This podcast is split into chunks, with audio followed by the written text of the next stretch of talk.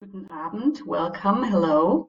Welcome to today's lecture and also welcome to our lecture series, the Innsbruck Gender Lectures for the coming or for the current academic year. My name is Liebke Haders and I'm Professor of Gender History and the Deputy Director of the research platform Interdisciplinary Gender Studies Innsbruck. I'm very happy to welcome you to this online event. I'm very happy that Lisa Nakamura and Doris Allhutter are here with us tonight. For those of you who are wondering that it's me, you can see in the um, video, I took over from Gundula Ludwig, the head of the research platform Gender Studies in Innsbruck, because she fell ill and she's really sorry to miss this evening. In the past, the Innsbruck Gender Lectures have consisted of six lectures during the academic year that addressed various topics. This year, we decided to dedicate the gender lectures to one annual topic and to invite outstanding colleagues who can address the subject from interdisciplinary and intersectional perspectives. The topic for this year's gender lecture is digitization and gender. We're delighted and excited that Lisa Nakamura will hold the first lecture in our series. But before I introduce Lisa Nakamura, I would like to present the entire lecture series and our program for the next five gender lectures about digitization and gender. The idea for the series is based on our observation that we need to discuss digitization from feminist and intersectional perspectives. Digitization is not only a technological process, nor is it a neutral process, nor is it a technological linear process or progress. Rather, digitization is deeply embedded in social structures. Therefore, it is also embedded in gendered, racialized, heteronormative, capitalist, neocolonial, and ability-centered relations of power. It is related to domination, exploitation, and violence. Thus, the underlying thesis of our lecture series is that technology, society, and power are co-constitutive. Consequently, the Gender Lecture Series is about much more than simply about the question of how women and men benefit from digitization or how women and men use it. In contrast, we are interested in the gendered, heteronormative, white, racist, and ability-centered logic that instigate and structure the digital transformation. In this series, we look at how digitization structures, hierarchical knowledge, and power formations. We will focus on how digitization responds to social imbalances. We will discuss how the digital transformation intensifies hegemonic norms and social exclusions. We also ask how digitization could be used as a political tool for feminist, queer, and anti-racist political interventions, movements, and activisms. If we look at digitization from these perspectives, it quickly becomes clear that feminist research has to address a broad range of questions. At the same time, mainstream research on digitization only rarely, if at all, includes research perspectives from feminist technology studies, post-colonial studies on global inequalities, concepts from Black studies on knowledge and power, concepts from queer, studies on bodies and subjectivation, or theories from disability or crip studies about the violence of normalization. This is just to name a few debates. Therefore, the Innsbruck Gender Lectures will deal with these perspectives during the current academic year. We will discuss the following questions. How do inequalities manifest in different digital resources? How are algorithms based on gendered and racialized norms? In what way does digitization enforce the normalization of bodies? How is platform capitalism an engendered and racialized answer to a structural care crisis that feminists have criticized since many decades? Why is digital media as new form of the public sphere so important for right-wing politics? And how do right-wing actors use digital media as platform for the racist, anti-feminist, anti-queer, anti-trans attacks on democracy. This is one important part of the debate. how digitization is entangled with power relations, with exclusion and violence. At the same time, digital transformation processes are also, open up new spaces for feminist activisms. I would like to mention Me Too, a campaign that brought a classic feminist subject matter to the digital space. In our lecture series, we will therefore discuss how anti-racist, queer, crip, and feminist activists and social movements use and invent digital strategies for subversive forms of subjectivations, for imagine, imagining and living bodies, desires, genders, politics, and the social differently. These are the questions that we're looking forward to discussing with you and many more. You can find the program of the Innsbruck Gender Lectures on our, on our website. And for those of you who live in Innsbruck, you can also find the non-digital form around campus because we printed some posters and leaflets. With the exception of today's lecture, we hope that we will be able to host all other lectures on site. At this point, I would also like to extend my big, big thank you to the team who organized this year's series, namely Gundula Ludwig, Julia Tschuknal, Silvia Rief, and Verena Sperg. I'm now very much looking forward to our first lecture. Opening the series with a talk on histories of online racism and gendered harassment, women of color, digital diversity work as community defense. And in this talk, Lisa Nakamura will trace the history of the participation of women of color in online gaming forums, in anti-racist social media, and Zoom meetings as example of community defense. These practices of community defense will be interpreted as alternatives to traditional policing and the carceral state. We are very honored that Lisa Nakamura agreed to present her research findings. She is the Gwendolyn Calvert Baker Collegiate Professor at the Department of American Cultures at the University of Michigan in Ann Arbor. Lisa Nakamura is also the founding director of the Digital Studies Institute at the same university. She is also a member of the DISCO, Digital Inquiry, Inquiry, Speculation, Collaboration and Optimism Network, and I already saw a slide mentioning the DISCO. Lisa Nakamura has been writing about digital media, race, and gender since the 1990s. Yeah, here's the DISCO network. So we've really found an expert for today's um, opening of our series.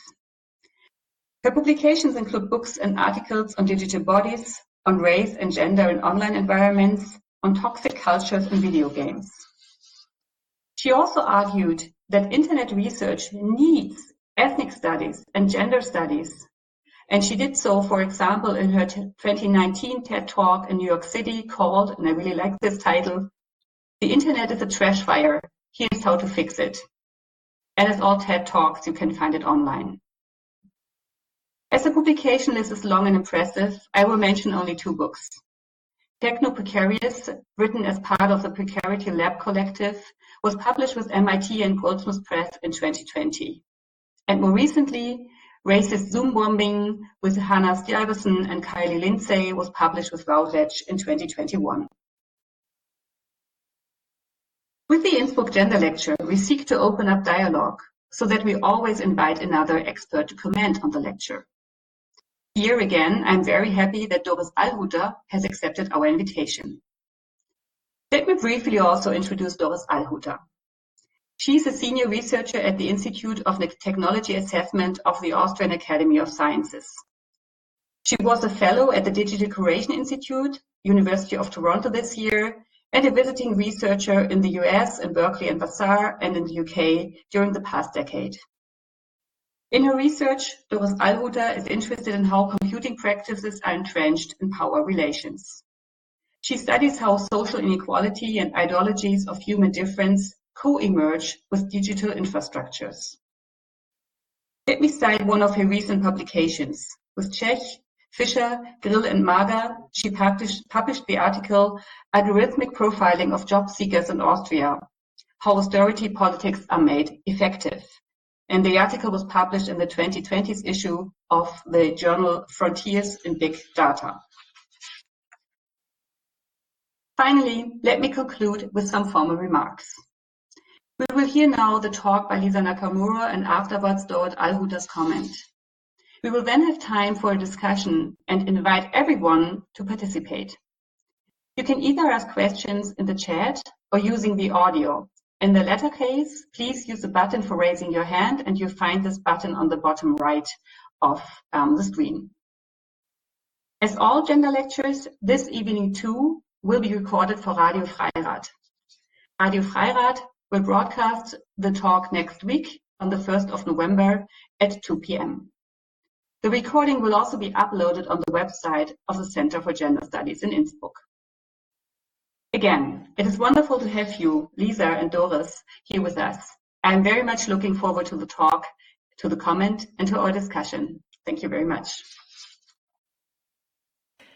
Thank you very much. Uh, um, I really appreciate being invited to start your wonderful series, and I thank everybody whose work went into making this possible. Julia helped me figure out the time zone issues and the tech problems. And I thank Doris in advance for trying to make sense of my slides. Um, this is a talk based on a manuscript that I'm preparing now. So it's not published and still very much in process.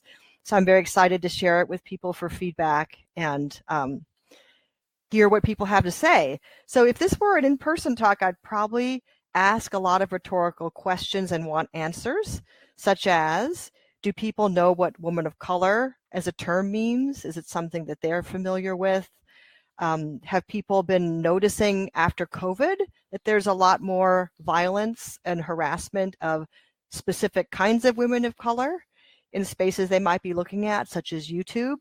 Um, in the chapter this uh, talk is based on, I start with an anecdote about something that happened to me in 2021 when my friend, who is also Asian, and I were walking our dogs in Ann Arbor, Michigan.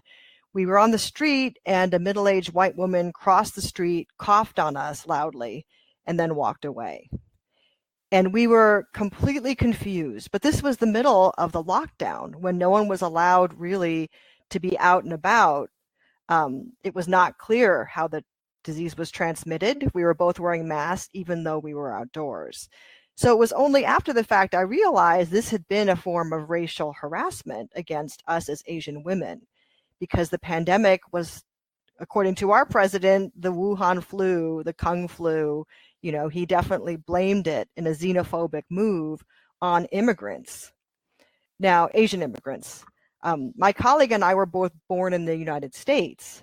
But in the United States, everybody who looks like they're not born here, who looks like they are um, had immigrated here in a way that's visually significant, is often viewed as an immigrant and treated as such. So that was part of my impetus for writing about this, was to see how current forms of discrimination online and in real life against women of color, specifically Asian women, have a history on the internet and how these women, specifically young women, are using cell phones and social networks to create forms of resistance, which are somewhat unexpected, I would say, right? So um, let me start off by saying if you're interested in the kind of research I'm going to be talking about today that brings together humanistic, social science, and art approaches to anti racism, disability, and technology, any of these things, uh, please send an email or um, go to the website for Disco Network and add your name. And we really hope and want this to be a more international network than it is today. So let me start with some of the history. When I was doing the research for my new book, which is called Digital Racial Capitalism Women of Color, Digital Labor, and the Building of the Internet, I noticed that the term woman of color had trended on Google in 2011, which really surprised me. So the, the slide may not have a lot of detail, but you can see a big jump between, you know, right around 2011. And what Google Trends searches do is they simply count the number of times users have searched for a given term during a specific historical period. So that's all it does. It indexes interest in understanding what this term is. And I was very curious why 2011? What was happening in cultural politics to make that a term people were interested in because the term woman of color, um, properly speaking, became popular in the 80s, around the time that books like This Bridge Called My Back, work by um, Audre Lorde, Bell Hooks, and so on, and um, particularly Gloria Anzaldúa, were bringing together coalitions of women who are queer women, which isn't talked about, I think, enough, um, women who are excluded from the privileges of white supremacy and from the privileges of the patriarchy.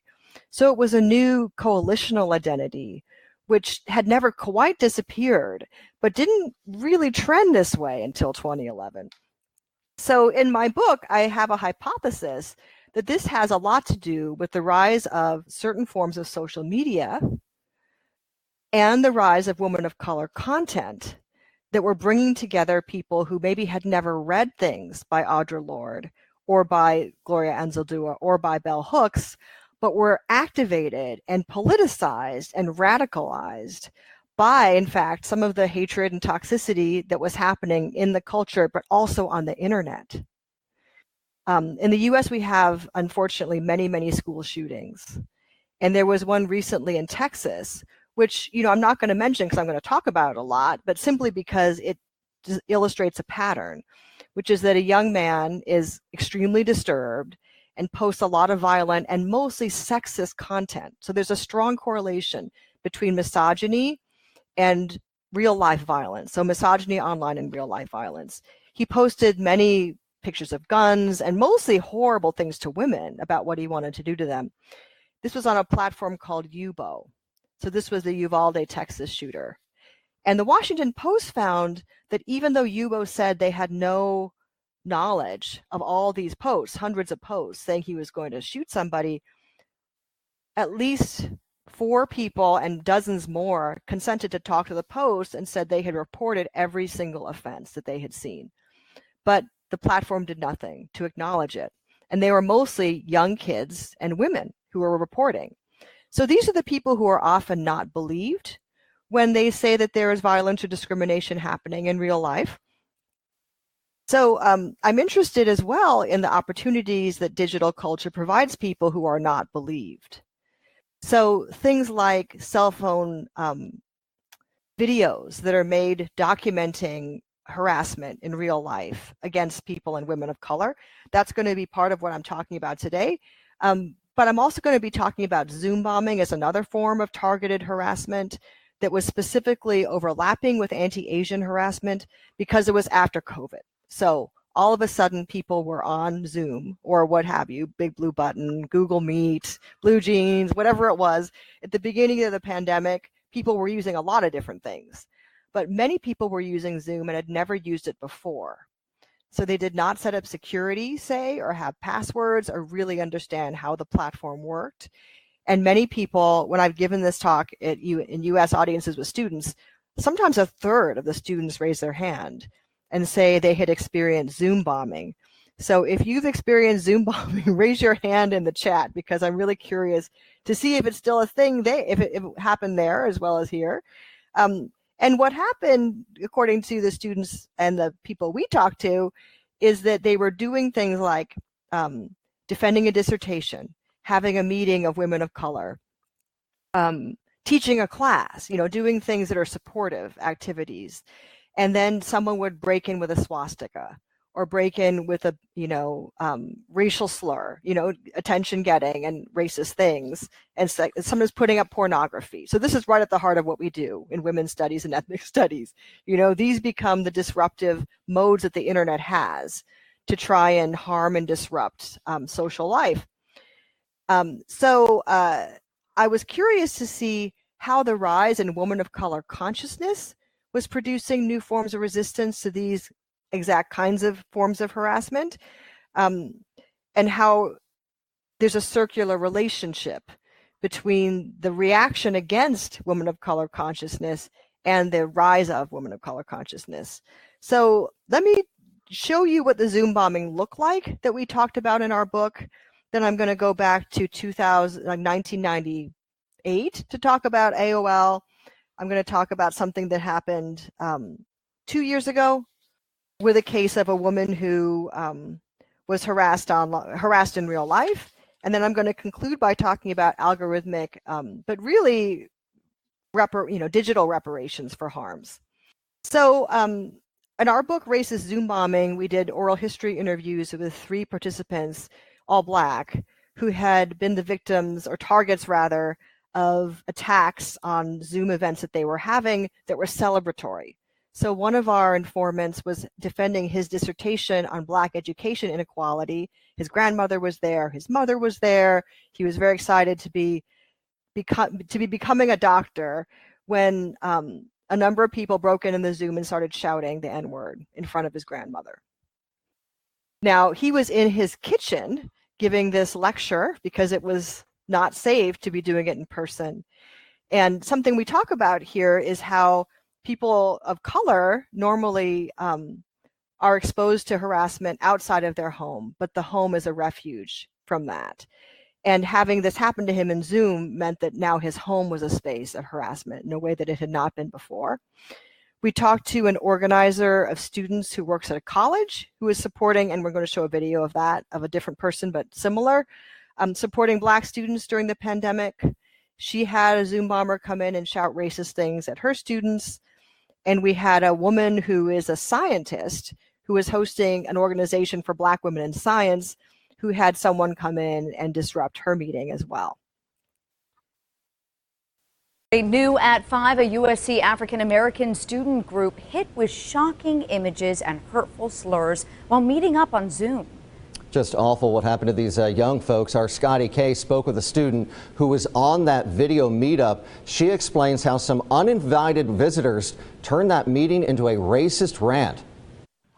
Usually, on a nice spring day, you'd find people gathering outdoors to celebrate special events. If we were on campus, the spring cookout would have been in person. Um, it's a large gathering that we have at the end of every spring semester to kind of give people that big push they need to do well during finals week. Spartanburg native Tanea Douglas is a junior at the University of South Carolina and a member of the Association of African American Students. Every year, she and her classmates get together for one last hoorah before school's out. But because of the coronavirus, an online hoorah would have to do. We decided to do it virtually so that people could still feel that sense of community even while they're at home. So they met up on Zoom. Everyone was having a great time listening to music.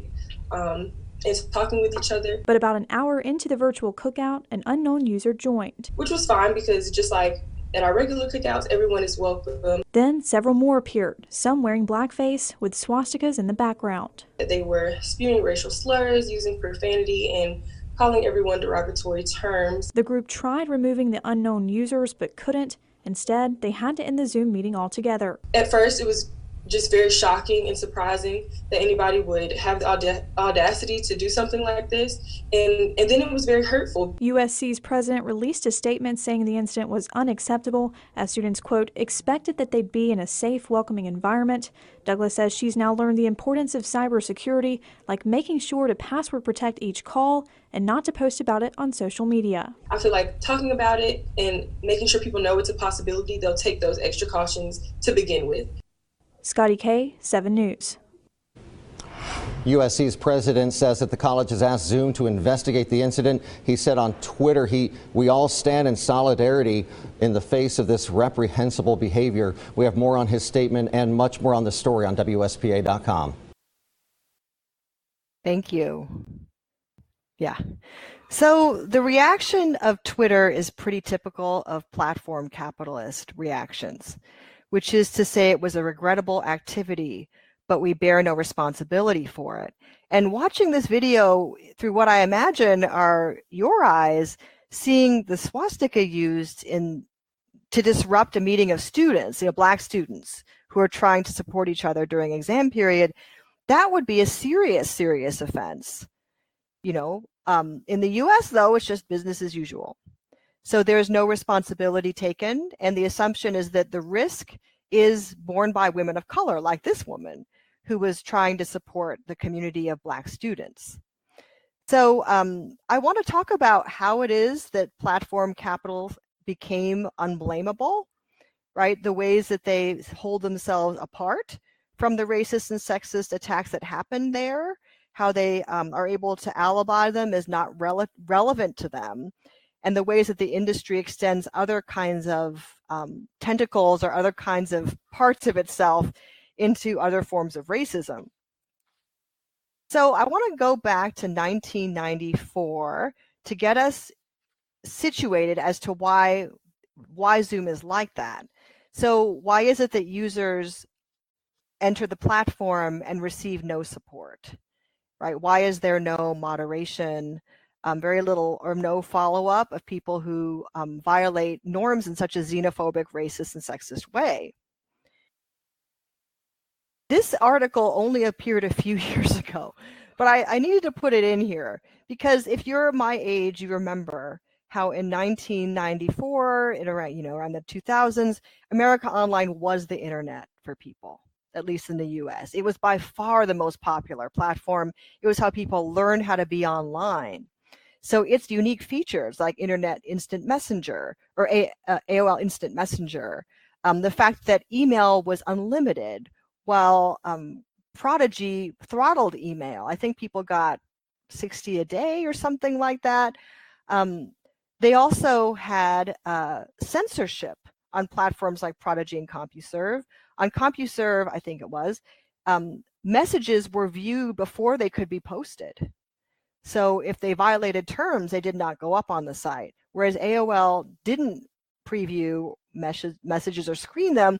Instead, it relied on the thousands of workers it had, over 14,000 workers, who were actually unpaid community leaders.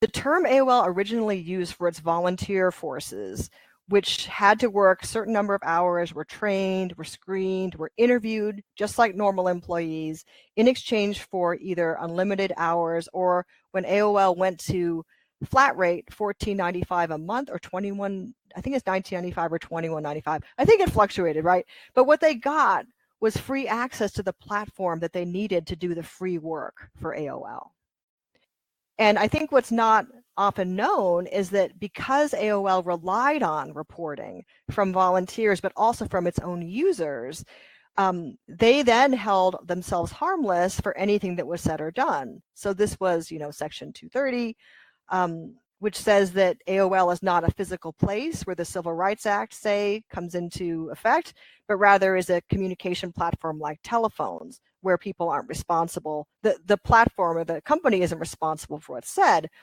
So, in an earlier chapter, I talk about how over um, a large number of these people were children. Many of them were giving homework help, but a lot of others of them were doing technical support. So they were giving people advice and help on how to use the platform itself, how to log on, how to secure your messages, how to get the platform to work for them. Um, so there was a, you know, the internet was built upon the free labor of people who looked very different from the official employees.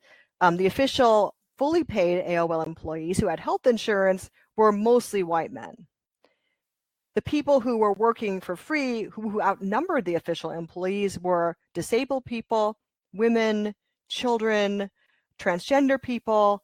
Um, I talked to Deb Shaw, who was the community leader manager, and she describes the incredible diversity of the community leaders, who at first were called remote workers. So that's why this is so interesting to me. Remote work is not new. And it's not even new on a large scale. It's actually quite old on a large scale. And what it did um, was to hide the work, the real work, not the real work, but at least half of the work was happening for free, but also by diverse people. And these were people who were motivated not by um, the desire for profit, though I think they wanted the platform to thrive because they loved it, but because of the desire to build and defend a community, which was different in some ways from the problems and um, issues facing the engineers, which was to monetize the community. Um, so that spirit of community defense, of defending your own people against what you know is a system that is optimized against them, um, eventually did get compensated because AOL did lose a class action lawsuit against um, its volunteer workers. So it would it paid them $15 million, $10 million made its way to um, some of the workers, but it was so much less than people really earned, than the value they gave the company. They could not have built AOL without these these volunteer workers. It would have been completely impossible. And as I said, those were the diverse people in the network. So going back to who has made the internet and specifically gaming usable for people, um, it is often the people who are not paid. So I uh, look at a couple of examples of community-based organizations run by women, such as Fat, Ugly, or Slutty, which was 2011. Another interesting period when women of color are trending, right? So feminist consciousness is coming up. Um, and so, sorry, I, I, need to give you a trigger warning. Some of these are really gross. Um, this was a group of women who invited everybody who had encountered racism or sexism, specifically sexism, but racism and sexism go together, as we know. Like a lot of these are about race too. Those two things are very intersectional. Um, and all they did was repost them. So they didn't do, they did a little commenting now. They had categories here like fat, just, you know, comments women got about being fat on Xbox, um, porn. So also pictures of people's genitals that they sent called the penis club um, and death threats. So they had many categories. And what this was, I'm arguing, is an early, early form of cancel culture because it's simply reproducing the evidence or what we call the receipts for harassment. Because again, women in gaming often not believed when describing the incredible harassment that they suffered. So this site was very successful. It has hundreds of posts, all user generated, and it was before um, cell phones had become mobile social media. So people were using Facebook, but they were not doing it on their phone, they were doing it on their computer. So this is that moment. Again, women of color, feminism, people are starting to use digital media in a mobile fashion. Um, people are starting to mobilize against race, racism and gender and sexism on um, on uh, gaming platforms specifically. So this was um, not thousands of people like AOL, but it was another example of community defense where this was unpaid. Eventually, the industry started inviting the fat, ugly, or slutty people to their policy network gatherings. They presented at a lot of conferences, um, a lot of gaming um, specific events. And then, of course, they ran out of gas because they had no permanent funding. So, while the content moderation team at places like Microsoft or places like Sony were permanently employed. People who were doing the really on the ground grassroots work of documenting what was happening on the platforms were not employed. They were volunteers, just like the AOL uh, workers. But I would argue they were really um, constitutive of a climate that allowed women to be online and gaming, but they were also kind of showing the way towards what we are going to call what some people call cancel culture, but what I'm going to call something else. So I'm going to leap ahead um, many years to 2020 uh, and to the murder of George Floyd, but specifically the way the murder of George Floyd was documented and who documented it. So if we were all in the room, I'd ask, did any of you have any of you heard of George Floyd? I bet people would say yes. Some of them would. Um, he was a man in Minnesota who was at a convenience store when he was attacked by a policeman who who knelt on him and killed him. Um, and this really galvanized the um, Black Lives Matter protests here. Um, but I would also ask, has anyone heard of Darnella Frazier? Um, she was a 17 year old black girl who stood there with her camera holding it still for over 10 minutes and made a video of the whole thing. And um, her story wasn't told until somewhat later. Unfortunately, she received a lot of harassment and some death threats for having made this video, which some people viewed as an invasion of the policeman's privacy. Um, but she won a Pulitzer Prize, a special Pulitzer Prize for journalism for creating this video. Um, what I was very interested in was what she said when she was interviewed by the press about why she made the video and what it meant. So Darnella Frazier um, uh, was asked about why she made this, and she said it was an instinct, a natural instinct for her to make it. So the Pulitzer Prize Committee says um, they awarded this to her for courageously recording the murder of George Floyd, a video that spurred protests against police brutality around the world. highlighting the crucial role of citizens and journalists' quest for truth and justice. So when um, Darnella Frazier was interviewed, she said, quote, it was a, like a natural instinct, honestly, to start recording. The world needed to see what I was seeing. Stuff like this happens in silence too many times. So this went viral. Um, and I'm very interested in how young women of color in particular may view making video recordings of public racism that they see in their everyday lives as an instinctual act. So in my paper, I contrast this to Christian Cooper, who actually had a racial incident on the very same day in Central Park. I don't know if any of you saw this, but it was in the New York Times as well. Um, he was bird watching when he saw a woman with her dog, and the dog was off leash and running around and destroying everything and ruining the birds. And he asked her to put the dog on leash and she refused to do it. So he started making a video of her um, where she threatened to call the cops saying, There's a black man attacking me. And you can see he's not attacking her. So again, those who need to be believed are those who are, uh, you know, obviously attracted to making videotapes or video recordings. But, you know, I'm also old. That's why I said videotape, right? So when Christian Cooper was interviewed about why he did it, he said, I think that this stuff is terrible, and um, I made a decision to videotape it because I thought people needed to see, you know? So he made a decision to do it, and he calls it taping, more like the Rodney King period where taping assumes a camera um, and, a, you know, a conscious decision to make a video. Whereas Darnella Frazier and I think a lot of other young women of color don't see it as a decision. She said it was instinctual. She just did it. So um, I want to talk about another incident about Asian uh, harassment, harassment of Asian women, um, specifically after COVID. So the one I'm going to talk about happened in 2020, and it was recorded by Jordan Chan, who's a young um, woman of color who was sitting on a patio with her family. They were singing Happy Birthday. They're a Vietnamese Filipino family in California at the Bernardus Lodge in Napa, which is a very fancy restaurant. And this is, you know, during COVID, so people are eating outdoors and the weather is nice. Um, she made a video that went viral and was picked up by the news where they're singing happy birthday and this white man is sitting at a table by himself and he starts swearing at them. So he tells, he calls them Asian fucks, right? Um, and she says, oh my God. And then she, she starts telling them, go back to where you came from. Um, uh, you know, you're um, basically he swore at them. And then the waitress, Jenica Cochran, started defending the family and tried to throw him out of there. And he said, Go back to whatever country you came from. She says, These are honored guests. And he says, Honored guests during a pandemic. So pointing out that Asian people are not guests and not wanted during a pandemic.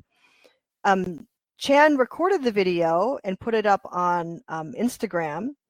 So uh, she says, as they were sitting there, the family looked at each other confused. She said it was so unwarranted and completely unprovoked. So eventually, the waitress drove the man away.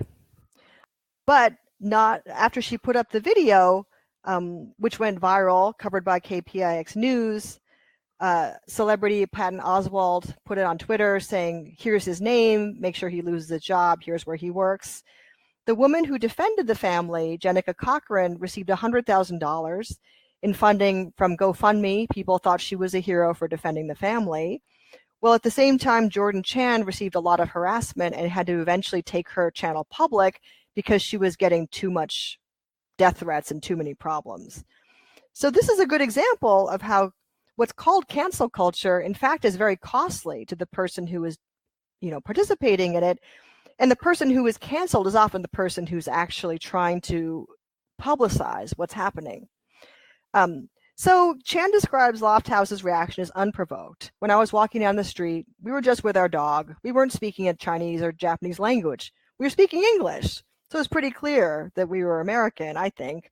Um, but I would say it's not unprovoked because other incidents of white people enraged, fearful, and agitated by seeing people of color enjoying themselves walking, having birthday parties, barbecues, going to parks and pools designed for enjoyment so that the spectacle of racialized joy is provocation enough.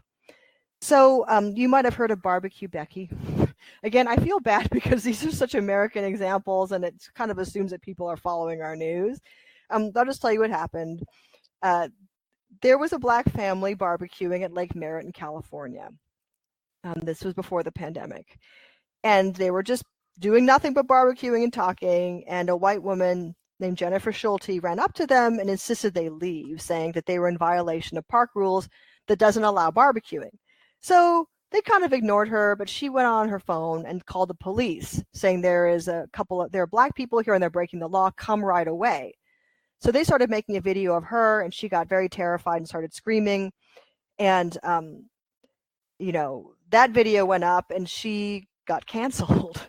she got called Barbecue Becky. People called for her to lose her job.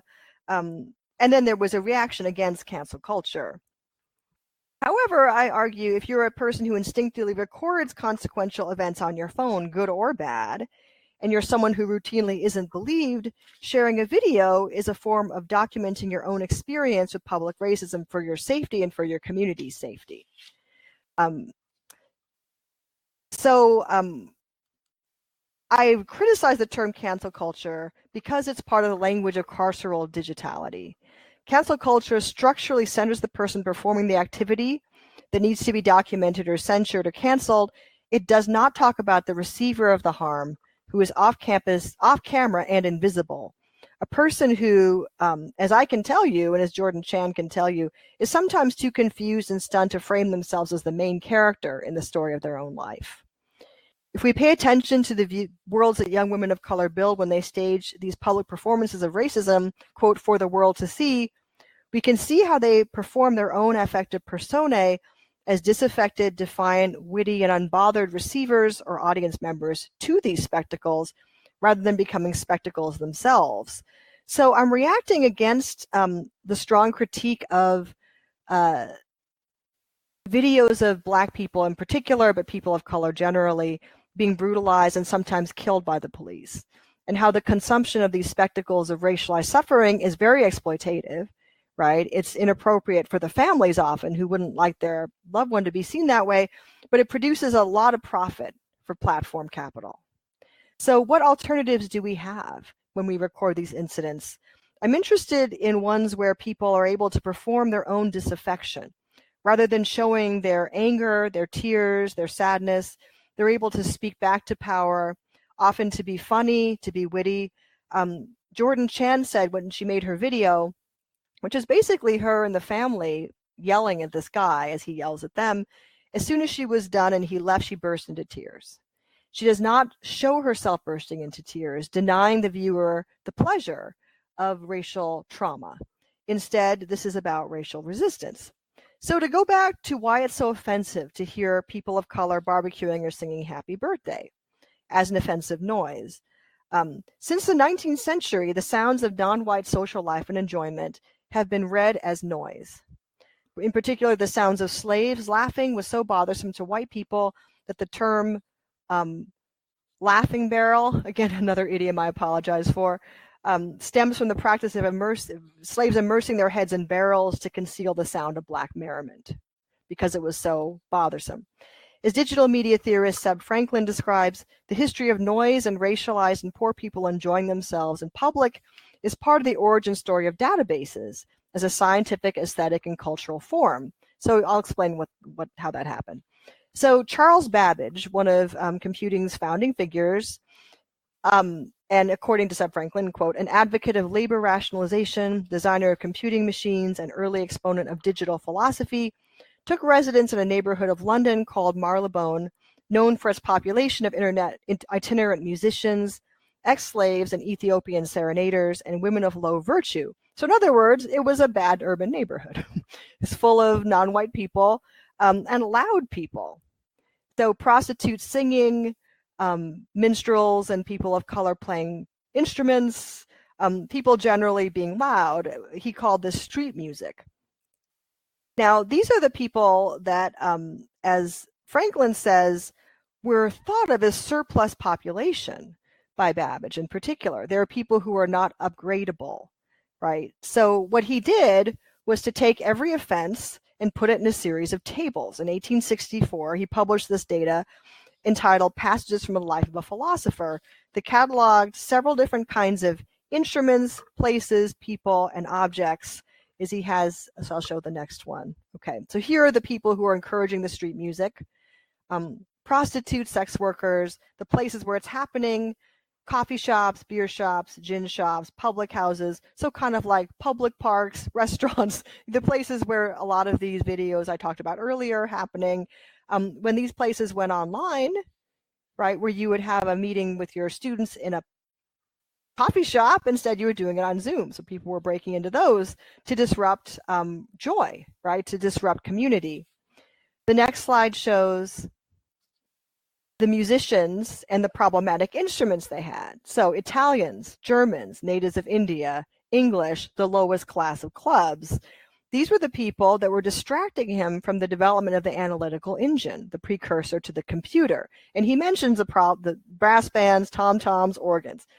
So, street nuisance is a sonic mark of a racialized and feminized urban surplus, a category of disordered sound that is intolerable to intellectual workers. So, I think that's very important, right? That databases themselves were based on the attempts to police and informationalize people and objects that were objectionable to intellectual workers, Black people, working class people, people who were, in other words, living transgressive and joyful lives in ways that were bothersome to people like Babbage and as people like Michael Lofthouse.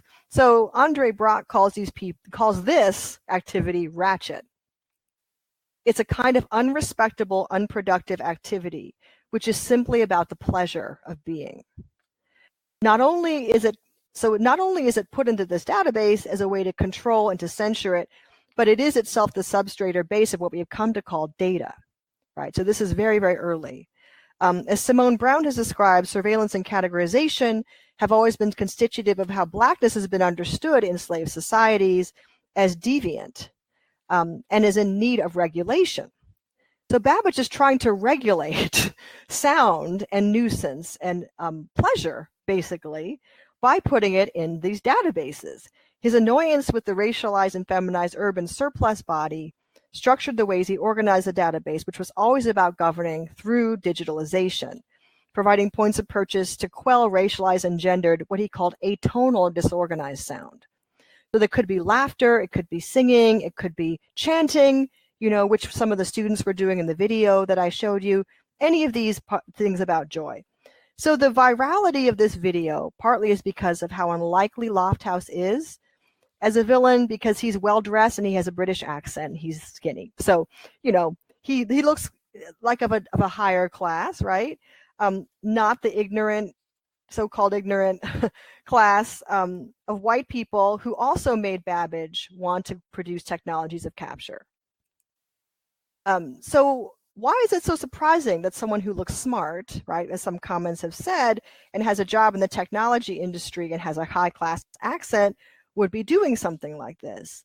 But I think Franklin's account of Babbage, his need for quiet to accomplish intellectual work of innovation, is partly explains why it is so many technology workers and engineers have been part of who have been captured doing this this um, harassment of people living well black, living well Asian, living well Latinx. I mentioned barbecue Becky. She was the one who disrupted the barbecue. Um, Barbecue Becky works as an environmental engineer in the Bay Area and has a doctorate in chemical engineering from Stanford. So the press published this as she works at Stanford. The university quickly said she doesn't work at Stanford. you know, they got so much threats and so many problems. They said they distanced herself from her. Um, nonetheless, she's an informationalizing technical worker whose white privilege is quite clear in the video. But as I'm going to say, it's partly the structure of the industries that she works in that makes this happen. Similarly, Amy Cooper, Central Park Karen, was a vice president in charge of managing Franklin Templeton's insurance portfolio. She's a financial technology person. She has a degree from Waterloo, one of Canada's best regarded tech colleges, and an MBA from the University of Chicago. Um, and most famously, you might have heard of James Damore. He was fired from Google. He's an engineer who wrote a racist manif- a sexist manifesto showing with statistics why it is that women's brains made them unsuited to being computer programmers at Google. So he was pushing back against a diversity initiative at Google where they were trying to move more people from project management and support roles, admin roles, into programmer roles. So he wanted to show with empirical evidence why it was there was no point to doing that because women were intrinsically unable to do technical work. So racism is a feature, sexism and racism and sexism are features, not a bugs in engineering and eugenics. Is Babbage's database of surplus populations and its optimization towards governance and eradication of the sounds of life and joy of surplus populations show um, this is the constitutive feature of what uh, the digital is. Finance, engineering, and software development structure and instrumentalize the world and its populations to separate out noise from signal. And in white supremacist societies, the sights and sounds of Black, Asian, and women's joy, ratchetry, and women of color, unruliness, and chaos, in opposition to maintenance of its values of order. Because these videos went viral, Cooper, Schulte, and um, Lofthouse all made public apologies. And they called their actions a mistake, which I think is very interesting. Again, it's not an apology for racism or for harm. Rather, it's an effect to recategorize and correct an inaccurate database from the label of racist to a different label, such as surprised. So that was one that people would say, I was surprised. I was not thinking. Another one or upset. So, to go back to this question about the spectacle of racialized suffering on digital networks, as Tonia Sutherland argues, the network spectacle of Black suffering and death produces profit for the networks that, that provide them because viewers give them attention, violating the privacy and dignity of those who died and magnifying the harm. She describes how she herself watched these videos but does not reproduce them in her work nor does she critique in any way those who choose not to watch them because they're too traumatizing. Um, by saving her tears for off camera, Jordan Chan saved them from public consumption by viewers who might take pleasure in viewing racial trauma. Um, even the pleasure of the ally can be too much to bear. So people really focused on the heroic actions of the waitress, not on what happened to the family, um, because being an ally is still a form of pleasure. Um, creating and uploading videos to social networks that make it viral and make it front page news are part of a techno-political strategy that young women of color do instinctually. Um, as Darnella Frazier said, um, uh, it adds white actors to the data table of disruptive noisemakers, Re- redefining who needs to be in surveillance databases or why. So I'm, I'm thinking as well of much of the work around Black digital studies and how Black faces – and people of color's faces become part of the database of criminals, whereas white faces do not. Um, re- doing what women of color are doing, who are providing these videos, is reversing that gaze, right? It's adding white actors to that list of data data actors, um, disrupting a long history of governance of surplus people. It also decenters women of color's traumatic feelings while preserving the document of racial trauma replacing them instead with a defined and disaffected witnessing voice that frames anti-Asian racism as fundamentally strange. So I want to go into this slide here. Um, I don't know if you recognize this, um, but this is a video. Uh, it's an image of um, the people who were able to create the first Amazon union. So in the control society, Gilles Deleuze, of course, is very pessimistic about what what is going to happen to identity in the what he's calling the individual society, where people are no longer whole people, but rather just forms of data, right? Data profiles which can be bought and sold and manipulated. Um, and he says it would be really great if we had unions. you know, how how is digital labor going to resist what capital is going to do to it? Um, this isn't a hopeful thing, and it's a, a you know an example of um, Black insurgent politics that was able to bring this union to bear. So I wanted to end that, on that note. Also, um, projects like the Our Data Bodies Digital Defense Playbook reference specifically moments of, of community building and community man- uh, community um, uh, defense, right? Which isn't just about fighting people. It's actually about building communities by having barbecues where you invite everybody, or having street medics go to protests so that if people get hurt, they can be um, tended to, or having cooperative babysitting, or just picking up your neighbor's leaves, right? Like that's all community defense because it strengthens communities against attack. So when attacks happen, people know each other and they know what to do. Um, I would say that AOL's volunteer workers were doing a form of digital defense. They were protecting the network against harassers. And they were not acknowledged, and that's what my book is trying to do. Um, similarly, um, Tawana Petty, who is part of the Our Data Bodies project, created something called the Community Defense Toolkit that's all about digital security, which I think is, again, a re bringing back of that term, community defense, from an offline context to an online context. It may be a better way to think about it than moderation versus non moderation, right? Which is a carceral and kind of punitive way to think about how to how to be on the internet and how to work with toxicity and I wanted to end with a colleague of mine's um, co-authored article called Algorithmic Reparation, which is to say, like the videos I was talking about, focusing less on the perpetrator and more on the target. If we focus on punishing or canceling people who have committed um, horrible acts of discrimination, inequality, and prejudice, um, that's again a kind of carceral metaphor. And you can't punish everybody, right?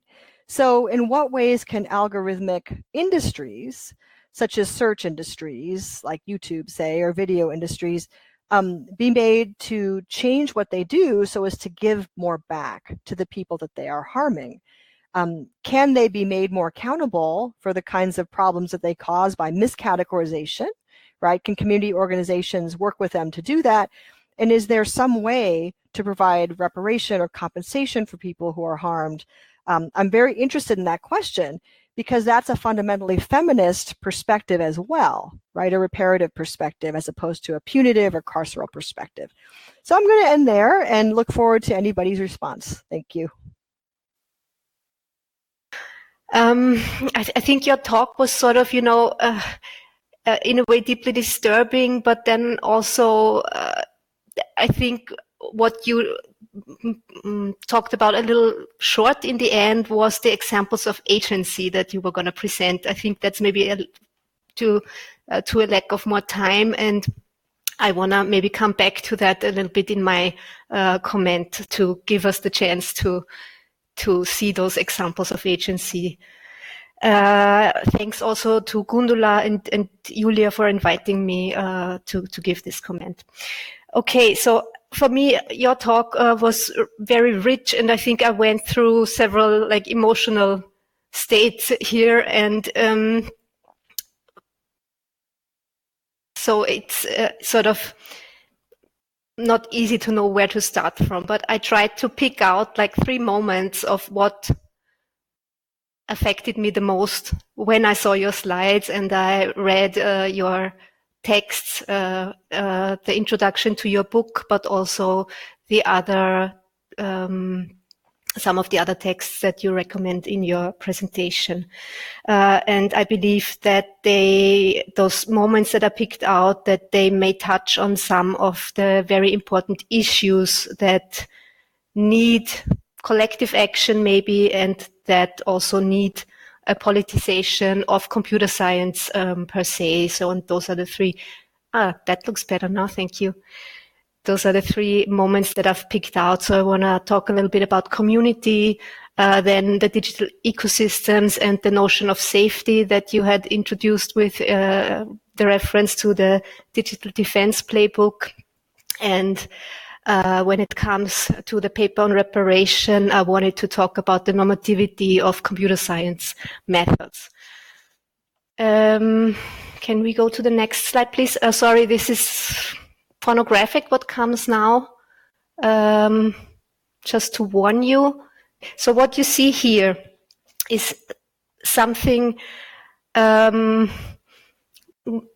I want to say that what you have presented sort of resonates with two long, no, uh, uh, too long, uh, long known racist and misogynist strategies in tech.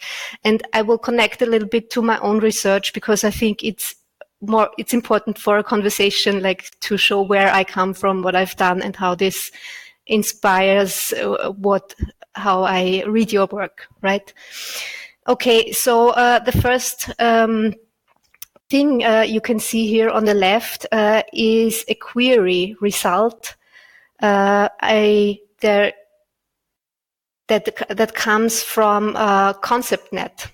ConceptNet is a common sense ontology, a very important one. It is a product of uh, the MIT Open Mind Common Sense project, and it is a big database, a common sense ontology that is used to train computer systems, uh, to train them to understand uh, natural language.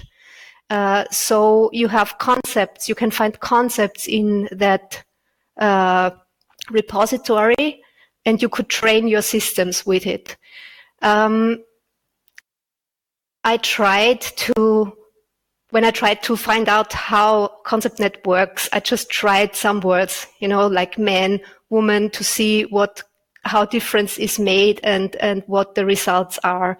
And then I quickly found out that um, like uh, it gave me a ref- man the word man gave me a reference to black men so i tried black men uh, which then made me try out black woman uh, and the result is just what you see here. Black woman is not a node in ConceptNet, right? So it is not a concept that exists there.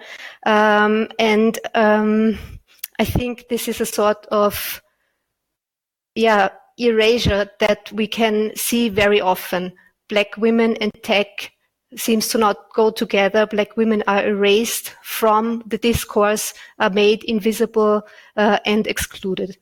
Uh, and the second example is uh, from a community, if you want to call it that, that produces digital pornography. Uh, they produce um, animations, uh, skin textures, uh, poses for characters and so on. Uh, and you can see here uh, a thing that is called a BDSM kit for light skin and a BDSM kit for dark skin. So the light skin one contains a range of injuries and wounds, scratches, medium cuts, light cuts. The description says the BDSM kit for dark skin is called Extreme and it contains scratches, blisters, abrasions, deep cuts, long bruises. So way more severe injuries. Um, and I think we can see uh, these examples, the both of them, merely as representational harm. But I think ultimately what they show is that it is a kind of technical practice. Uh, that what is engaged in here is a mundane practice of systems designers, where women of color are either non-existent in the world or uh, they are objectified, they are made objects that can be handled in a certain way that white men, black men, and white women cannot be um, su- subject to. Um, I think those two strategies some, uh, somehow propose what Zoom bombers are trying to do to exclude women of color from tech, to silence, and to inflict real trauma. Um, so acknowledging uh, this history of these practices is crucial, I think, and I think there are, of course, so many examples uh, that are referenced uh, in your book, uh, and I fully believe you when you say you are doing this research like made you really tired. Uh, it is uh, it is tiresome, but for me, learning that community is actually the target. I think that is something that really hit me um, you have described how Zoom marketed itself as the positive face of working from home. Um, and I think that many of us uh, know the ambivalences uh, that came with using Zoom. Uh, uh with remote work and having that one platform as a as a way to communicate with colleagues and friends. Um, the workplace and the home have merged, and you say that there is a context collapse between public spaces and private uh, domestic spaces. Uh, and I think this is very ambivalent because uh, I think in a time where social isolation was not always a negative thing, I think it, it was at times maybe even an occasion to stop, to reflect on how we have lived our lives uh, to question uh, the sense in what we've been gotten used to, what we've gotten used to maybe. And then I think that's a moment where community is very important. Um, and at least in my my experience was uh, that I have learned to value community more again, like to value my colleagues who I run by every day more again, and to like uh, notice that I'm a social being that needs that sort of community on a daily basis. So I think when I read this quote here from the introduction to your book, uh, it really hit me uh, that it is black community gatherings that are targeted. And when you compare it to public spaces such as parks and recreation centers, graduations and weddings, um, when these are exactly moments where, where community is the purpose, uh, I think, um, yeah, it is, it is I don't know. Maybe it's just, it is we need to sense how that could feel. Uh, maybe if we go back to our own memory of how it felt to be isolated, and then uh, maybe not have that possibility. Uh, I think that is uh, something uh, that can make understood what community means and what it means historically to have that stopped at all occasions. Um, sorry if I'm a bit talking a bit confused here, but I'm I'm also uh, excited about the or excited like it it bothers me a lot to think about those things. Okay. So this is the first thing I wanted to say. Now, uh, coming to the things that maybe give us more agency uh, in dealing with uh, tech. Um, in your book, you mentioned that every digital platform hosts uh, racial harassment and toxicity to varying degrees and that companies uh, in fact might know that but they take it for they take for granted that, that they can get through with it right? Uh, you point out that the company zoom is worth uh, about 90 to 110 billion and 10 billion dollars and that at the same time uh, this financial background does not provide Zoom with the abilities to do anything against Zoom bombing and to racism that is uh, mediated through their platform. When I compare the non-willingness of an emerging monopoly like Zoom to what Tawana Petty mentions in her uh, in her note on safety versus security, uh, and maybe I'll I'll just say a few words about what she said there. Um, basically, she makes a difference between, or she shows the difference between security measures in digital uh, ecosystems and what it means to be safe in a digital ecosystem. So she says you can use uh, different technologies to be more secure uh, in order to make your but in order to make your uh, interactions safer, they must be connected to a healthy digital and non-digital ecosystem. So in fact, she suggests that uh, nurturing relationships and community is important as a counter strategy to what digital platforms or digital infrastructures do not provide. So my question would be, um, what collective strategies can we think of or can we develop to make emerging uh, emerging monopolies uh, such as Zoom take responsibility to name the problem of structural racism and then to install measures to help create safe spaces.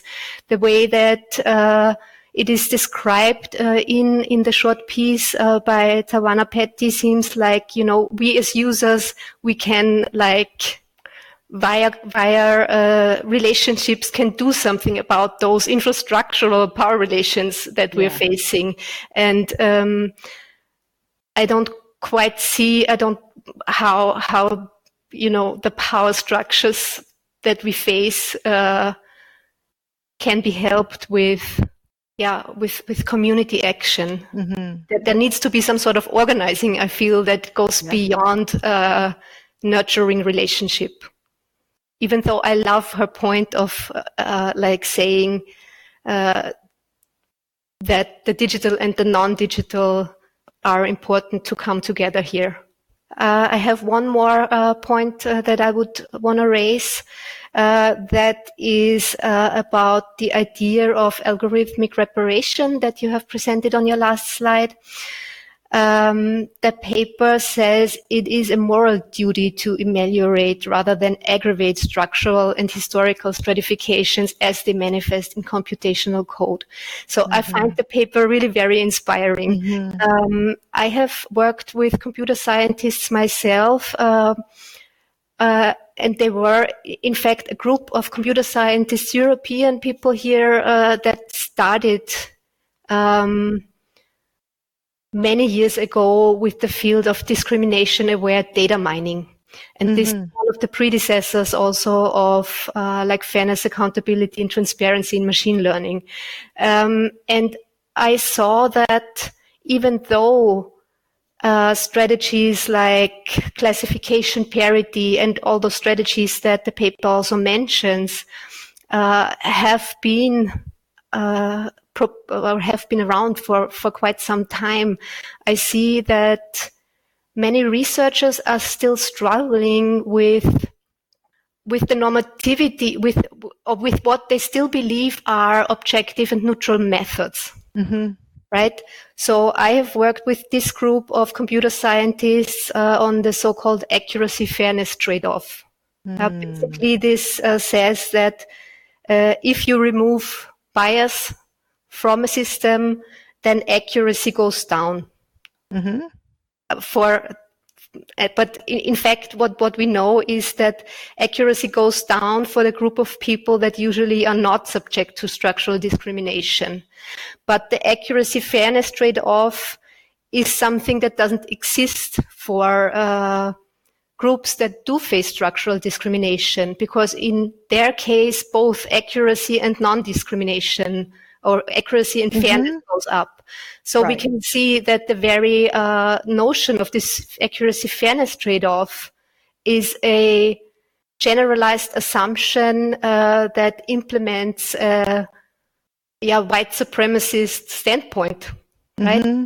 So, but I see that still this is a struggle, uh, that it is the, the, the method itself still stands as neutral Mm-hmm. Whereas the idea of anti-discrimination or maybe also of algorithmic reparation as it stands here on the slide is called a moral duty.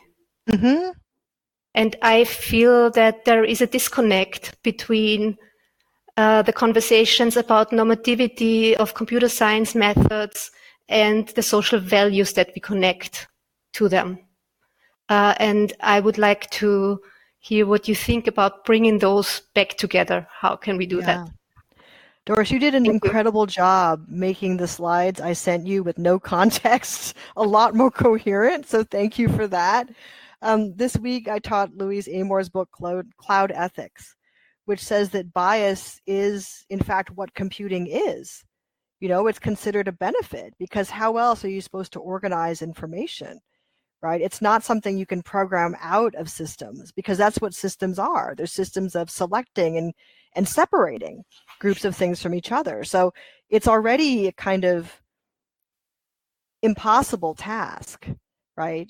Um, so I think algorithmic reparation is attractive because it's not saying, let's retune this algorithm to make it less biased because that's not really possible right? I mean i think that they think you should do that too but the piece that you pulled out here is key because it's not only about how this isn't a technical job it's a moral duty which is different right? It's a different ethical kind of injunction on people but also it talks about um, structural historical stratification which is what i was talking about with babbage right? The foundations of databases as objects on the kind of distinctions between bothersome bodies, women's bodies, racialized bodies, and normal bodies was always part of this. It wasn't separate at all.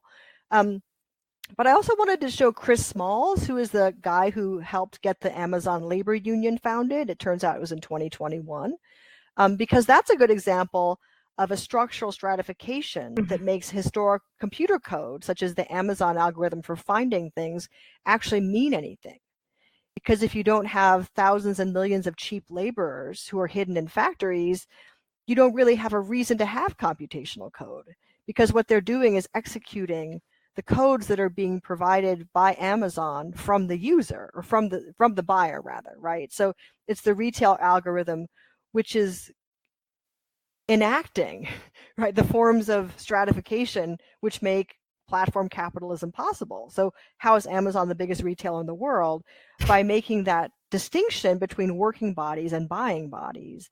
And sometimes hmm. people are both bodies, but it's a structural inequality that permanently puts all the power in the hands of the company, not in the hands of the workers, right? So, you know, in some ways, the tech companies are the biggest scam ever. Um, when I think about, uh, when you think about how few employees they have, but how much labor they use. Mm-hmm. So, official employees at AOL were very were outnumbered a lot by volunteer employees. That's been true ever since. The difference is people have stopped counting all the volunteers because that's everyone everybody who's reported an incident, everybody who's flagged content, everybody who's basically kind of used social media and you know done anything to help moderate the environment.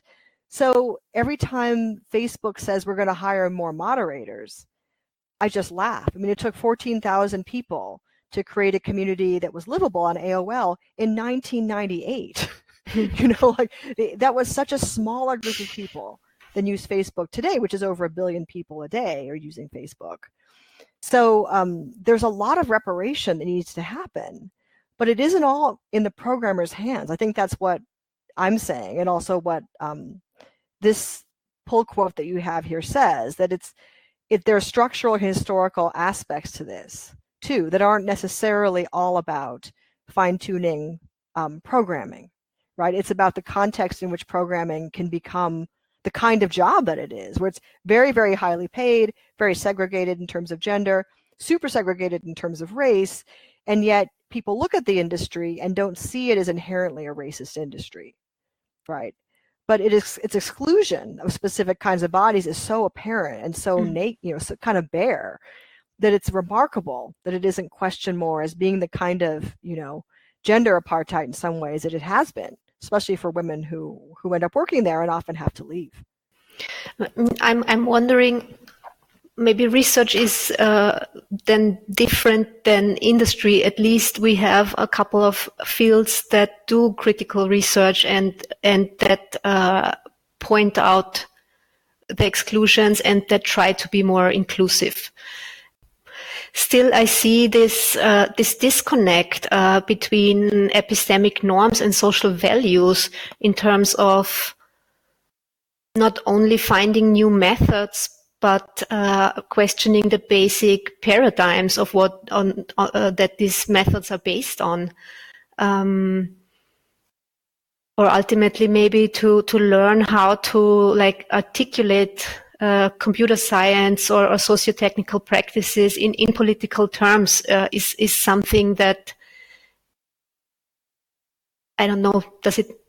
It, it is something that should at least happen in academia, and um, I, am not I'm not very uh, confident about how the industry will change, but. Um, I feel that there are uh, a growing number of scholars who use political terms to talk about what they are doing in their mm. uh, computer science research. Yes. Uh, and I think that's at least that's a starting point where change can happen.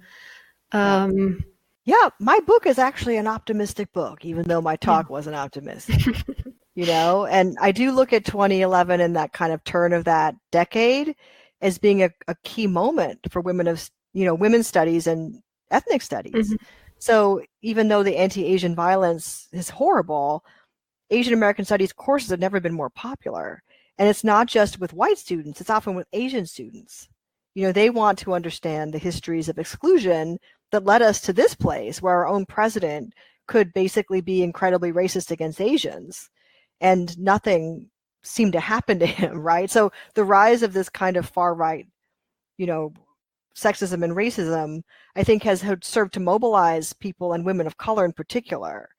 Um, I read a really fascinating study by Tufts University where they surveyed young women to ask them um, what responsibilities, moral duties they felt they had to have to combat sexism and racism in public.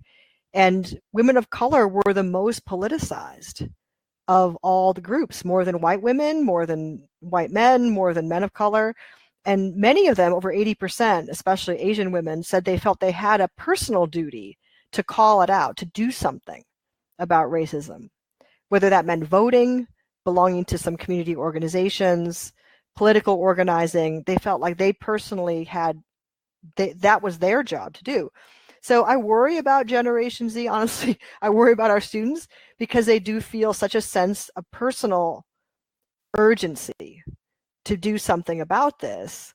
Um, and I think, you know, in some ways, the classes we teach are very important, even though the digital industries like to think it's about merit and that they hire anybody who can program. They don't. They hire college graduates from but from good universities. If it's okay, I yes. would like to open up the floor, Doris Allhutter.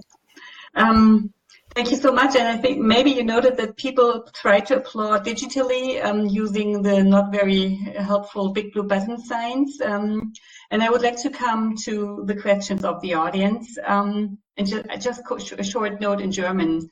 Ähm, wenn Sie sich, wenn Sie lieber Ihre Frage in deutscher Sprache stellen wollen, ist das natürlich möglich. Sie können sie einfach in den Chat tippen, dann übersetzen wir sie oder auch wenn Sie sie ähm, mit Audio stellen, übersetzen wir sie auch gerne und können dann auch rückübersetzen, obwohl ich denke, dass das mit den englischen Antworten ja klappt, sonst wären Sie wahrscheinlich beim Vortrag nicht dabei. Ähm, also auch dann gerne das Handheben, Zeichen nutzen oder eben einfach den öffentlichen Chat benutzen. So everyone, please feel, please feel welcome to post your questions in the chat or um, use the audio function. We will be able to, if you raise your hand with the bottom on the right hand side, um, the button on the bottom right, we, we, can, we can give you the audio signals to, to speak. And I especially encourage students who are here tonight to um, please feel free to share your thoughts and questions I'm sure that both of them, that Doris Allhutter and Lisa Nakamura, will be happy to answer your questions.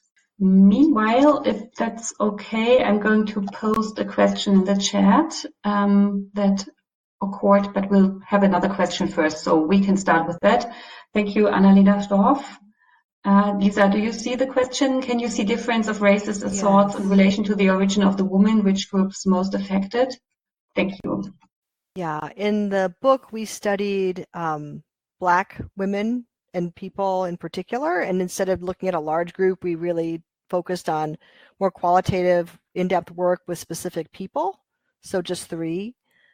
Um, I think that since COVID, Asian and Asian American women, and also women who are reading as Muslims. So in my new book, um, I have a section on two girls who were accosted in a park in Canada, and their ethnicity, I think, was ambiguous by this white woman who told them to go back where they came from.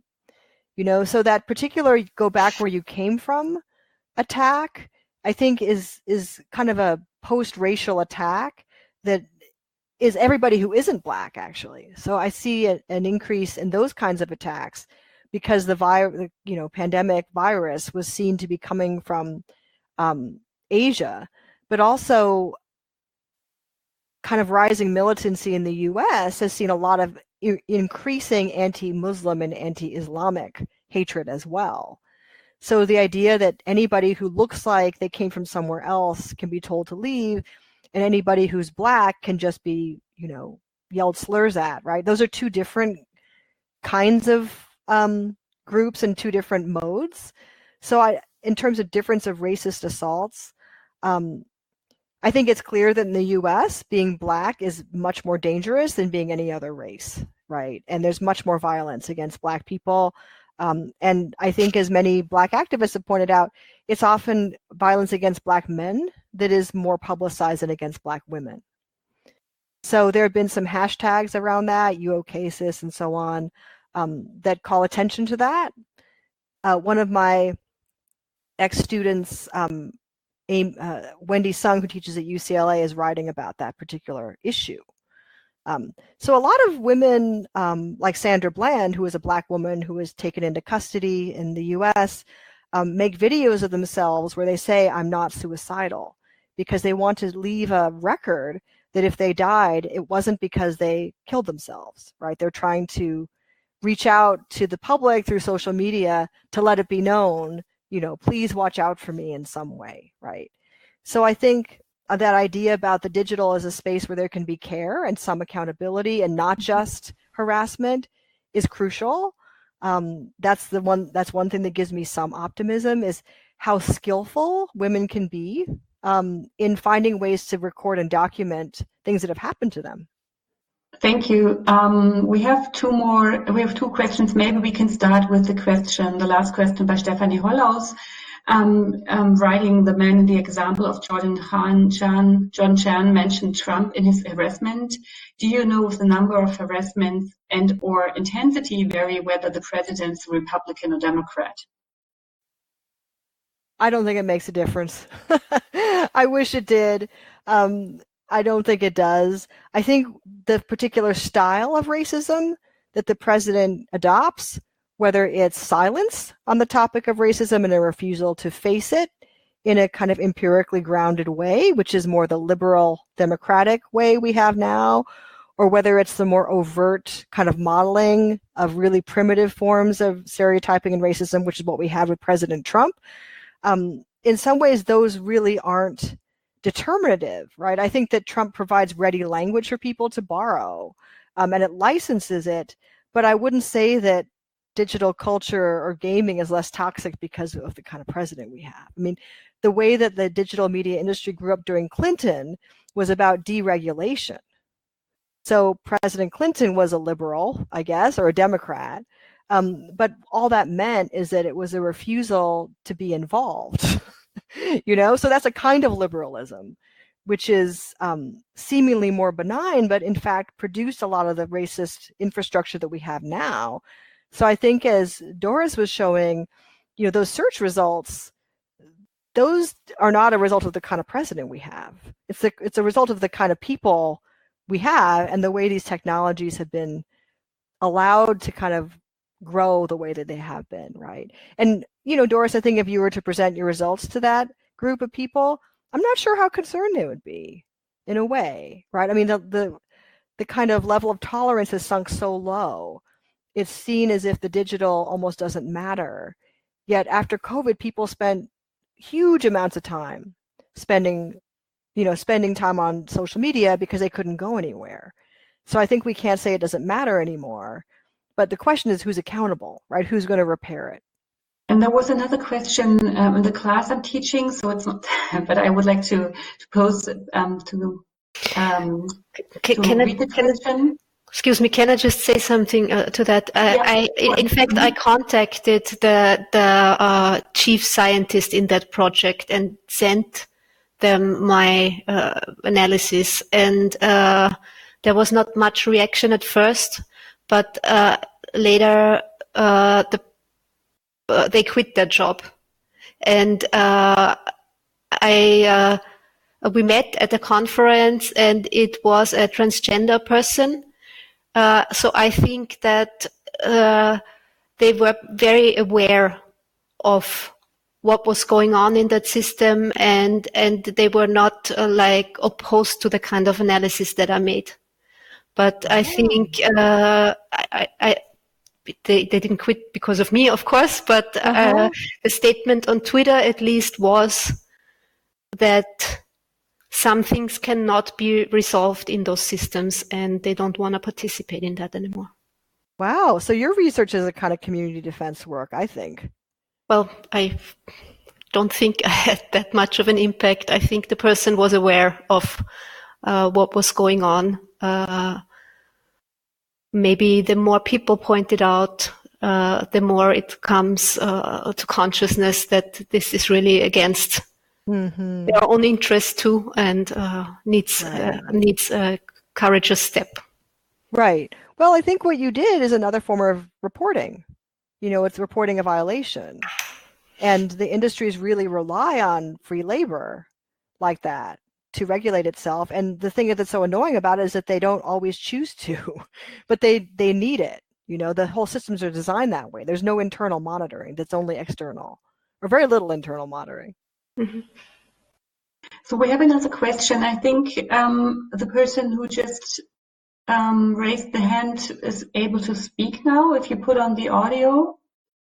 Yes. Yes, uh, perfect. Uh, thank you, Professor Nakamura. Excellent. Uh, okay, uh, I, I, wanted to ask a question actually related to what uh, Dr. Allhutter just mentioned. Um, and uh, it's a little bit more general and is what, what do you see as the um, the duty but also the capacity of academia to impact society in these uh, conversations, especially in the context of academia as a, as a as an institution that is itself steeped in capitalist practices and sexist and racist uh, um, traditions? That's a really good question. Um, part of the reason I applied for this grant from the Mellon Foundation to fund this research on racism and sexism in, in systems is I do think that there is a new receptivity to looking especially to the qualitative and humanistic aspect um, to to understand what's happening right so you know we all kind of are critical of facebook now but eh, you know even 10 years ago it wasn't that way. People were very happy to use it and and thought it was a little time wasting and a little silly um, but basically wrote it off as being well that's just what i do when i'm relaxing. And now they've become the biggest industries in the world really quickly you know? So i think there's there's caution and you know to be optimistic as i was saying before you know if we work at universities our students are going to work in the tech industry and yet we have our hands on them first right? So what we do in the classroom is important and what doris is you know the worker you talked to doris that person didn't come at that on their own. You know they had life experience they had a politics that had come from somewhere else that could come from a community maybe maybe a class maybe you know their own personal community. So i think this is a ripe moment for this kind of research to be happening there is new interest i don't think companies look good anymore when they ignore these kinds of things that are brought to light so i guess the question for us as researchers is um, how deep do we want to go into it so I have students I've prepared who've gone into industry. You know, I tried to hire somebody as a fellow in our network who later went on to work at a different company. They were actually, I guess Michigan's a company. They went to work at a social media company and they had a dissertation on Black women. So I think industries are starting to realize they need this expertise. Um, the question is, are they going to hire enough of it? So, what does it mean to be the only person? I think we all have this feeling sometimes of being the only person who's responsible for the kind of moral conscience of the group. you know, like in, in some ways, that's a symbolic role and it doesn't feel good to be that person. But this is 100% more than there was five years ago. So, after 2020 in the US, um, tech companies committed, I think, you know, over a billion dollars to Black causes, Black social causes. Um, they hired, let's see, less than half of all uh, top 40 tech companies had a diversity officer. Now they almost all have a diversity officer. So that that's a big change. Do you do we want to be that diversity officer though? right? Like it raises this question of what is our expertise for when we do this? You know, what are we training ourselves to be or what are we training our students to be when we focus on these topics? But thank you for that question. It's very good. Thank you. Um, if there are more questions for Lisa Nakamura or Doris Allhutter. In the meantime, I'd like to go back to one of the questions of, of the class. Um, how can parents and teachers encourage anti-racist and anti-sexist attitude in digital worlds among students and in general raise awareness of to such issues? You answered, you already gave some answers, I think, but maybe you can comment on that. Huh. Well, you know, 10 years ago, I would have said something different. I feel like the variance between what people are doing online is so much greater than it used to be. So I have students who are really using TikTok a lot.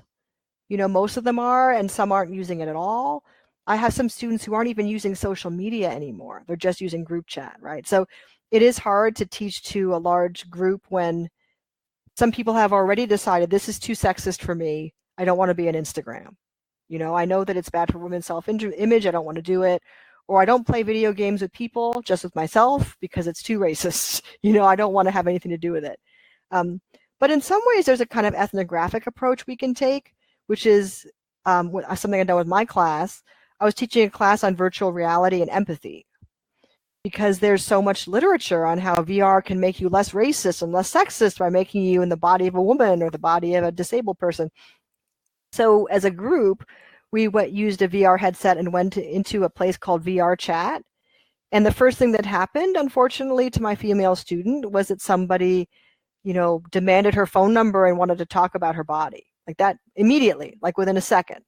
And I think that opened the students' eyes because they didn't realize it was like that in virtual reality, right? So part of it is um, firsthand experience of observing just what these cultures are like and doing it as a group so that you can process or discuss or witness together, right?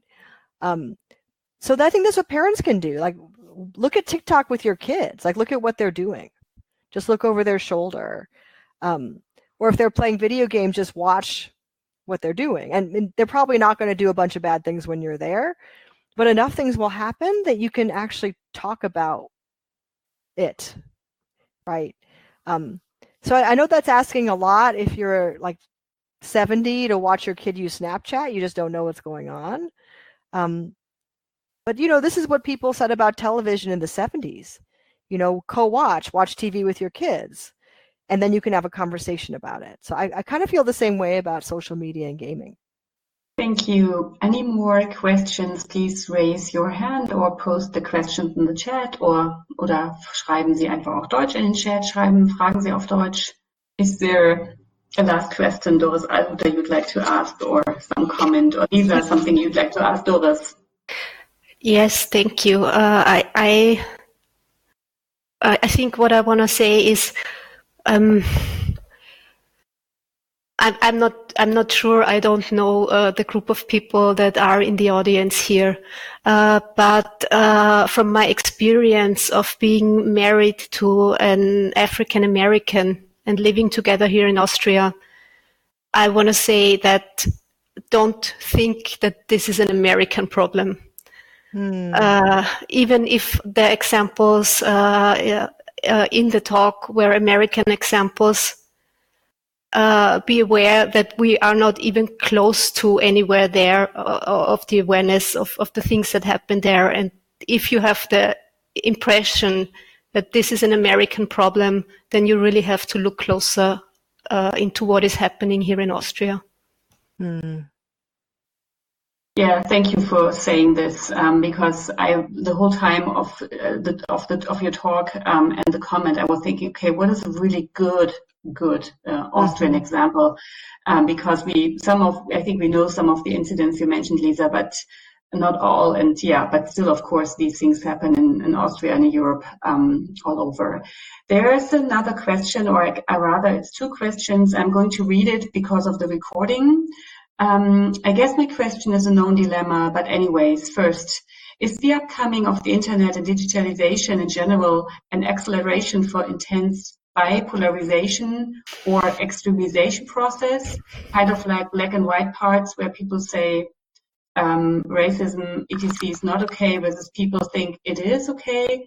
And second, if yes, how to reach out to people who are already on the of, already of the opposite opinion um, that is how to make people reflect about their racist harass and harassment um, actions. That's a huge question. and as a digital media researcher, I'm not sure I can um, answer the first part, especially, but I can I can try. I can say what things I know don't work in particular. So um, I think it's well known that the internet optimizes scandal and outrage and affect. So it does feed the kind of irrational or angry or emotional part, um, which sometimes leads to strong polarization about how all of this is bad or all of this is good, right?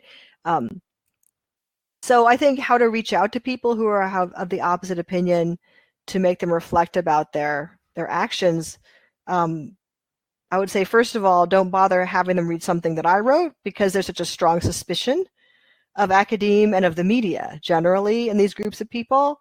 Um, I think my answer would come from people who do community defense, where they talk about how to de-escalate somebody who has entered a kind of rageful state, say at a demonstration. So um, I follow a number of radical Asian podcasts. really, that's my hobby. One of them is called Tiger Block, and um, you know they're kind of controversial. They're socialists and they're really into guns. So like that part I'm not into, especially.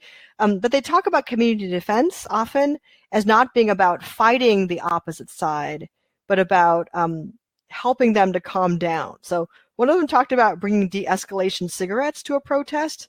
You know, if you're having a barbecue or an event and someone comes like the Proud Boys to disrupt it and they start shouting, you know, take them aside and offer them a cigarette.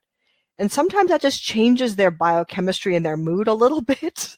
so they're in a different state and then they, you can, you can kind of like take them somewhere else, right? So I think what's concerning about Zoom in particular is that it assumes it is the user we are responsible and empowered because of all the tools that Zoom offers us. So if you read all of the Zoom instructions, it will tell you how to eject somebody from the room if you are the um, moderator.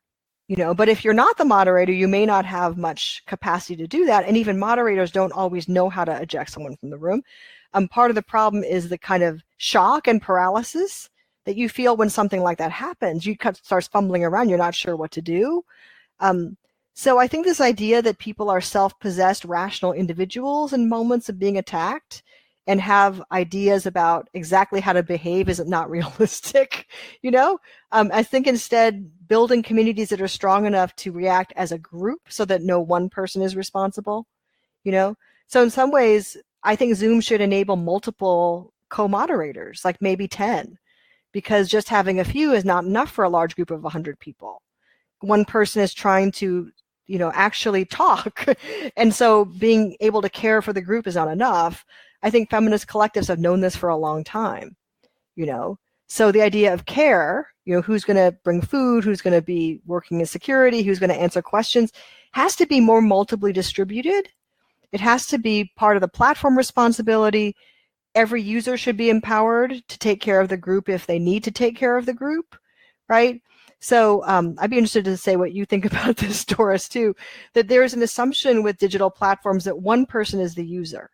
So the problems we had with permissions earlier today around the files was just so typical of why it's so difficult to care for ourselves and each other in some of these spaces. Yeah, I, I, love that you use the word care and that you mention who brings the food because uh, uh, somehow the concept seems to be that we are the head that sits there and uh, yeah that sort of collective practice that you describe uh, needs the whole body and uh, not only the knowledge but also the the tech knowledge how to handle and how to moderate but also the affective response to what happens uh, as you describe when somebody pulls out their phone to record something because it just came from inside to having to do that. I think maybe that's a mode of being that we are not used to when it comes to being in a digital environment.